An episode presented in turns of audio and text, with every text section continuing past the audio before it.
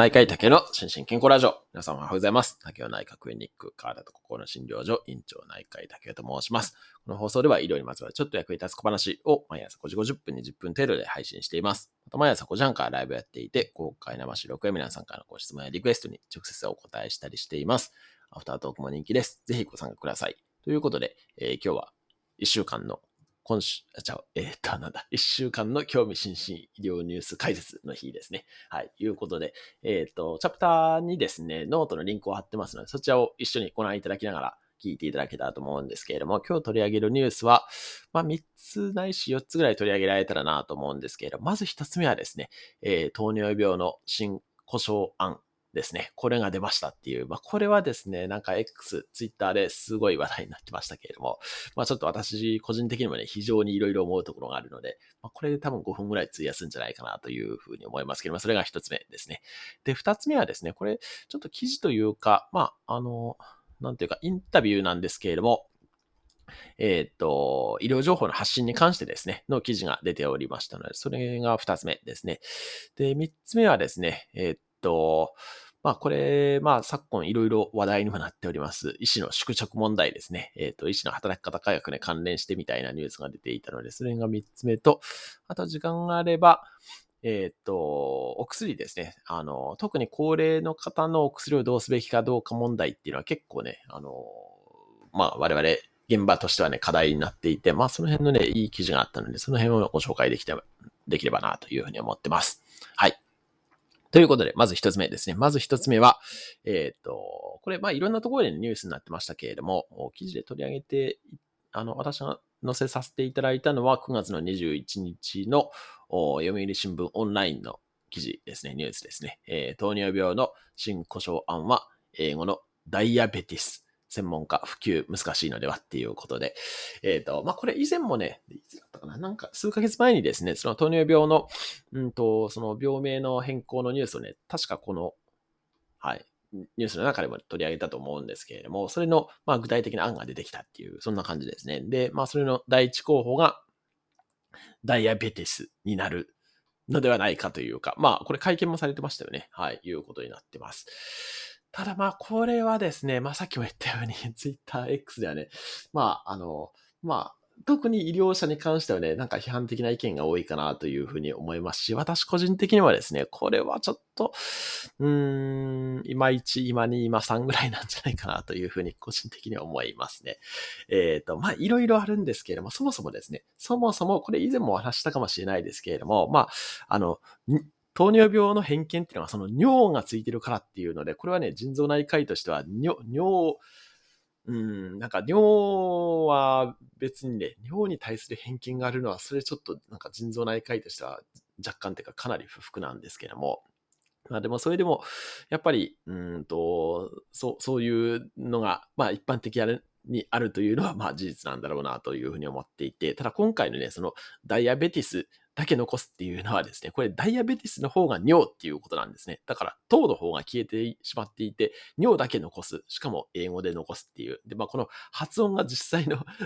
ダイアビーティスと違うとかですね、そういうツッコミを入ってたりしましたけれども、なんかね、いろいろツッコミどころ満載なんですよね。そのカタカナにしたら偏見が減るのかとかも思いますし、逆にね、まあ私心療内科で、あの、機能性ディスペプシアっていう病気、病名をね、あの、診断することって結構あるんですけれども、これね、患者さんに言ってもですね、絶対に覚えてもらえないんですよね。えー、機能性ディ、ディス、ディ、なんですかみたいな感じになって、ディスペプシアってそもそも一般用語ではない上に、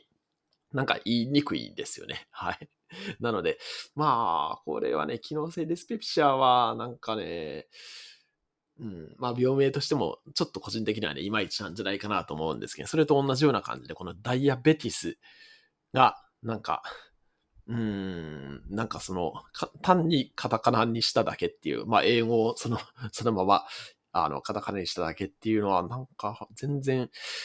うんと、対策として違ってる上になんか本質をね、逆に、あの、表せていないんじゃないかっていうのはすごい思いますよね。それだったら本当にね、えー、っと、なんか、まあ、医療系のサイトでは糖代謝異常症とかですね、あの、公式種のことは脂質異常症って今言うんですけども、それ、それと同じような感じで、糖代謝異常症とかですね、えー、っと、あと何でしたっけ？高血糖、症とか、なんかそういうね、あの、糖に関わるもの、まあ、もちろんね、この糖尿って、そのおしっこに糖が漏れるだけではないじゃないですか。なので、まあそこはね、確かにその通りなんですけども、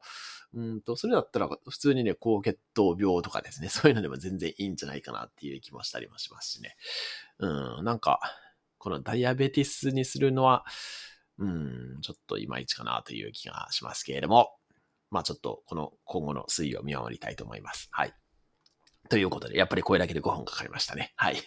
ということで、2つ目ですね。2つ目はですね、えー、っと、9月の22日の、えー、っと、メディカル DOC っていうところに、えー、出てる記事ですけれども、えタイトルが信頼してもらわないと届かない医療情報を発信、医療情報の発信をライフワークとするがん研究者が気づいたこと前編っていうことで、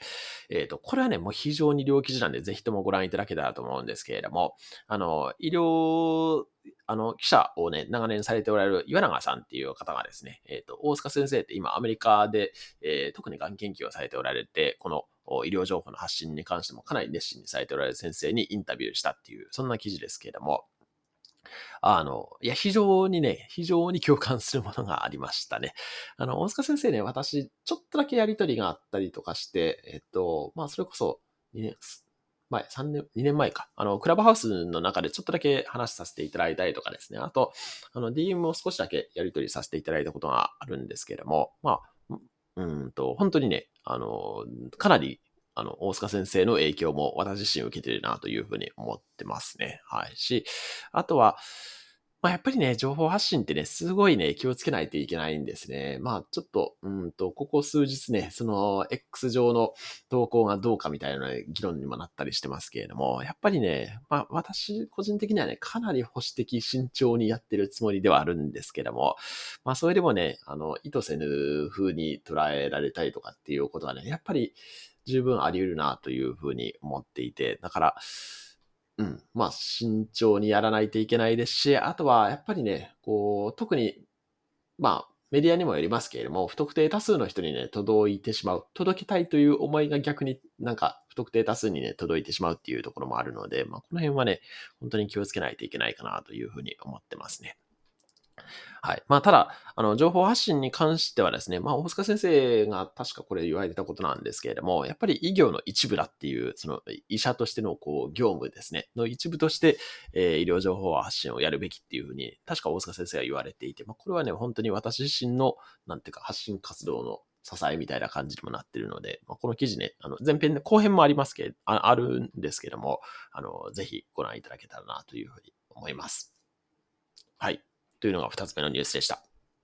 で、えー、3つ目ですね。3つ目は、これまた、あの、同じような記事ですけれども、えっ、と、9月の22日の毎日新聞の記事ですね。えー、医師の宿直を労働時間から除外、えー、労災認められず、ここまでやるかっていうような、そんな記事になってました。えっ、ー、と、まあ、こういうニュースね、なんか最近すごい多いですよね。まあ、今回はその都内に、えー、勤務していた50歳代の男性医師がくも膜下出血で寝たきりになったっていうことで労災申請したんですけれども、労災が認められないっていうような、そんな記事になってますね。はい。で、まあ、これですね、まあ、この記事の後半にも書いてありますけれども、あの、その働き方改革とかですね、えー、いうので、その、えっ、ー、と、まあ、前もお話しした、あ宿直、宿日直許可ですね。これが得られてるっていうのがあるんですけども、でも、そういうのはすごいね、なんか今、なし崩し的になっていて、なんかね、うん、まあ骨抜き改革みたいな、そんな感じになってますし、まあやっぱりその根本的にはね、その医療の業務の効率化をね、考えないといけないなと思うんですけども、はい、っていう気がしました。まあちょっとね、こういうニュースは最近多いですけども、なんか医療現場、もっと変わらないといけないなというふうに本当に思ってますね。はい。っていうのが3つ目ですね。で、4つ目、ちょっと簡単にだけご紹介しますけれども、えっと、これがき昨日ですね、9月の27日の